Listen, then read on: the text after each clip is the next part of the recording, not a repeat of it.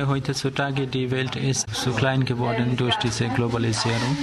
Also das bedeutet, ein bestimmtes Problem ist nicht mehr für ein bestimmtes Land lösbar. Die Ausnutzung der Textilarbeiter und Arbeiterinnen in Bangladesch kann natürlich Bangladesch allein nicht lösen. Deswegen denke ich, man sollte schon erstmal ein Bewusstsein machen und ich bin der Meinung, dass wenn man sich mit dem Thema beschäftigt und wirklich vom Herzen eine Änderung möchte, dann kommt irgendwann auch eine positive Änderung. Ich wollte jetzt nochmal auf die Bewegung in Bangladesch kommen. Ich habe gehört, da gab es eine ziemlich große Protestwelle, nachdem diese Unfälle passiert sind. Es gab oder es gibt immer noch Proteste in Bangladesch, vor allem nach dem Unfall in Rana Plaza äh, am 30. April 2013. Ich denke, die Arbeiter und Arbeiterinnen machen schon ihren Teil und dadurch, dass sie nicht so gebildet sind und die, unsere Gewerkschaften nicht so stark sind, die Interesse der Arbeiter und Arbeiterinnen zu vertreten, brauchen wir auch Unterstützung von Westen oder von den Modeketten als auch von den Zivilgesellschaften und Konsumenten in, in, in Europa oder in Deutschland. Und wenn so eine Meinung sich bildet, dann ich denke schon, dass man äh, über eine positive Änderung hoffen kann. Da du gerade auf positive Veränderungen äh, zurückkommst, äh, wollte ich dieses Abkommen für den Brandschutz mal ansprechen. Also eine bestimmte Modekette haben Abkommen unterschrieben, dass die Textilfabriken oder Firmen in Bangladesch bestimmte Bedingungen erfüllen. Die Organisationen oder die Modekette, die das Abkommen unterschrieben haben, die fordern jetzt deren Lieferanten in Bangladesch, dass diese Bedingungen anhalten und die, die das nicht anhalten oder respektieren, die werden ausgelistet. Bedeutet, die europäische oder deutsche Modekette werden von den Lieferanten nicht abkaufen. Also dann ist ein Druck, dass wenn man an diesen Lieferanten exportieren möchte, muss man die Bedingungen halten. Hat sich daraufhin was zum Positiven verändert? Das hat jetzt gerade angefangen. Abkommen ist unterschrieben worden, aber muss man natürlich jetzt kontrollieren und sehen, dass Kontrolleure hinschicken, dass die Bedingungen man hält. Ich denke, jetzt hat der zweite Teil angefangen, also Kontrolle. Wenn das kontrolliert wird, wie, wie es gedacht ist, dann denke ich, das sollte dann die Änderung kommen. Ich glaube, du hast gesagt, die USA hätte Zollvergünstigungen zurückgenommen. Mhm. Ja, weil die USA fordert auch, dass die Bedingungen oder Konditionen besser werden sollen. Und bis vor dem Unfall durfte Bangladesch nach USA mit günstigen Bedingungen exportieren. Jetzt hat die USA diese Vorteile eben entzogen. In der Fabrik, die im April abgebrannt ist und zusammengestürzt ist, da wird jetzt buchstäblich Gras über die Sache wachsen gelassen. Also du hast gesagt, da ist ein Polizeiposten, das wird soweit es geht von den Leuten verborgen. Es gibt aber immer noch Vermisste. Wie sind denn da die Perspektiven, dass das irgendwie vielleicht auch weiter thematisiert wird in der Gesellschaft? Der Unfallort wird von den staatlichen Leuten oder Polizei bewacht und das ist natürlich nur den Trümmern. Und jetzt hatten wir jetzt Regenzeit gehabt, deswegen da ist Gras gewachsen. Auf der anderen Seite sind immer noch viele Arbeiter und Arbeiterinnen vermisst, natürlich deren Verwandten, vor allem Eltern und so die versuchen hinzugehen. Man geht hin und wird von der Polizei deswegen kontrolliert und dass keiner da reinkommen kann. Also das ist natürlich die Natur, ist dort gar Gras gewachsen, aber das bringt mich zum Nachdenken. Ich wollte nochmal auf die ähm, koloniale Vergangenheit äh, zu sprechen kommen, weil ich glaube ich in den Zettel auch gelesen habe, dass du auch postkoloniale Studien studiert hast. Ähm, du hast glaube ich am Anfang mal gesagt, äh, so nach dem Motto, die Muslime sollten ein Land haben und die Hindus auch. Wurde es dann von den Engländern die Grenze gezogen? Unter der Kolonialzeit von Engländern. Die waren ja in den indischen Subkontinent 190 Jahre lang. Es gab immer wieder Schwierigkeiten, Hindus gegen Muslimen oder Muslimen gegen Hindus. Und deswegen, äh, als die Engländer zurück mussten, äh, in 1947 haben sie in zwei Länder geteilt. Ein Land für die Muslimen und ein Land für die Hindus.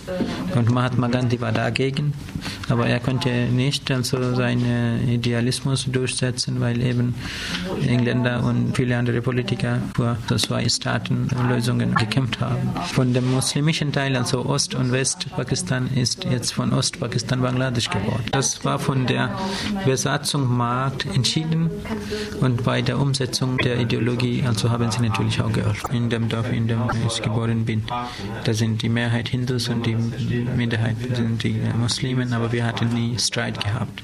Weil einer Muslim ist und der andere Hindu ist. Also deswegen kann man sich ja auch fragen, das hast du auch gesagt, inwieweit diese Konflikte nicht künstlich vielleicht gemacht wurden von europäischen Besatzungsmächten. Die Situation der Textilarbeiter und Arbeiterinnen geht natürlich nicht so weit zurück. Das Problem ist nicht nur unser Problem. Ich wollte jetzt nochmal darauf hinaus, inwieweit du vielleicht eine Fortsetzung von Kolonialismus auf das heutige System siehst. Also ich sehe das nicht, dass die Ausbeutung der Textilarbeiter und Arbeiterinnen eine Fortsetzung der Kolonialismus ist, sondern ich denke an der ersten Linie die Textilunternehmer in Bangladesch, bengalische Einheimische. Die nutzen ihre eigenen Leute aus. Und wenn sie aber wollten, ich denke, könnte man schon deren Situation etwas verbessern. Jetzt würde ich auf diese Schulgründung draufkommen.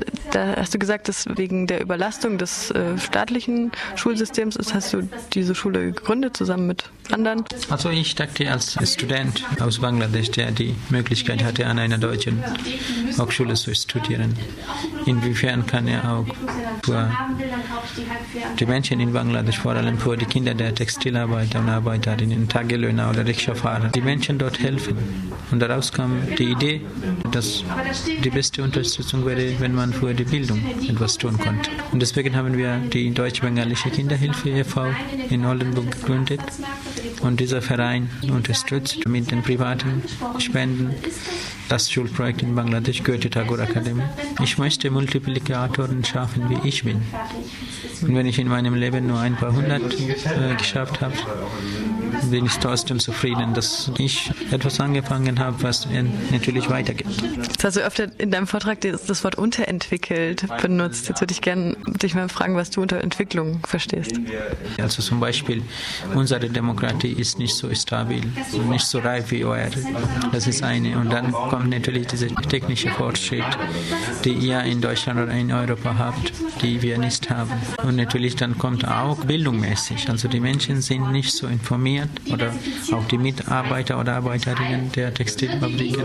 Wenn nur sie gebildet sind, dann können sie bestimmte Informationen bekommen und dann wissen sie selber auch, welche Rechte sie haben. Das ist eine sehr persönliche Frage. Hast du Diskriminierung erfahren? Diskriminierung gibt es in jeder Gesellschaft. Es gibt Klassendiskriminierung. Natürlich habe ich als Kind auch in Bangladesch immer wieder in der Schule oder wie weiß ich in, den, in dem Dorf Diskriminierung erlebt und auch gesehen, wie ideale andere Menschen diskriminiert werden. Ich habe in meiner Kindheit auch Diskriminierung gegen Frauen gesehen. Deswegen wünsche ich mir im Herzen, dass ich noch etwas starke Mutter sehe, die ihre eigenen Kinder schützen können. Auch von der Männergesellschaft oder sogar von dem eigenen Vater. Gerade diese Kooperation mit dieser Akademie, die ja vielleicht auch irgendwann mal eine Uni wird, wie du gesagt hast. Wie war da die Zusammenarbeit? Hast du gemerkt, dass es eine Zusammenarbeit auf Augenhöhe, die ja immer so schön gepriesen wird, ist? Also der, der Verein Deutsch-Bengalische Kinderhilfe e.V., der in Oldenburg gegründet wurde, ich denke schon, dass ich da auf Augenhöhe sprechen kann. Also vor allem hier habt ihr in eurem Land die Atmosphäre, wo man eigene Meinung sagen kann. Und die Menschen, die bei den Vereinen sind, mit denen kann ich auf Augenhöhe sprechen. Stichwort Entwicklungshilfe, da du es gerade gesagt hast, ist mir eingefallen. Was hältst du von diesem System, wie es gerade läuft, dass es einen Geldgeber gibt und einen Empfänger, ein gewisses Abhängigkeitsverhältnis global gesehen? In der Entwicklungsarbeit Geldgeber, das Wort ist jetzt nicht mehr da, existiert nicht, sondern sagt man Partnerorganisation obwohl man Geld gibt natürlich. Das hat natürlich auch für einige positive Seiten. Angenommen, dass die Geldgeber oder die Organisationen, die nicht dort versuchen, also europäische Gedanken oder wie weiß ich, ohne dass sie die Situation das verstehen. Aber ich finde Zusammenarbeit eine gute Sache, wenn man auf Augenhöhe sprechen kann, was du eben vorher gesagt hast. Egal in welcher Kultur oder in welchem geografischen Region ich lebe, Realität nicht nur dort oder ich profitiere nicht von dem Region, sondern vielleicht auch von der anderen Region der Welt. Und wenn man wirklich etwas positiv ändern möchte, dann kann man das auch. Und das denke ich, das habe ich auch durch meinem Leben auch ein bisschen schon bewiesen, dass man kann einen Traum haben und wenn man für den Traum arbeitet, irgendwann bekommt man auch Unterstützung, dass man ein Ziel umsetzen kann. Ich hoffe sehr, dass auch die Situation der Textilarbeiter und Arbeiterinnen in Bangladesch, wenn nicht so kurzfristig, aber zukünftig auch ändern will.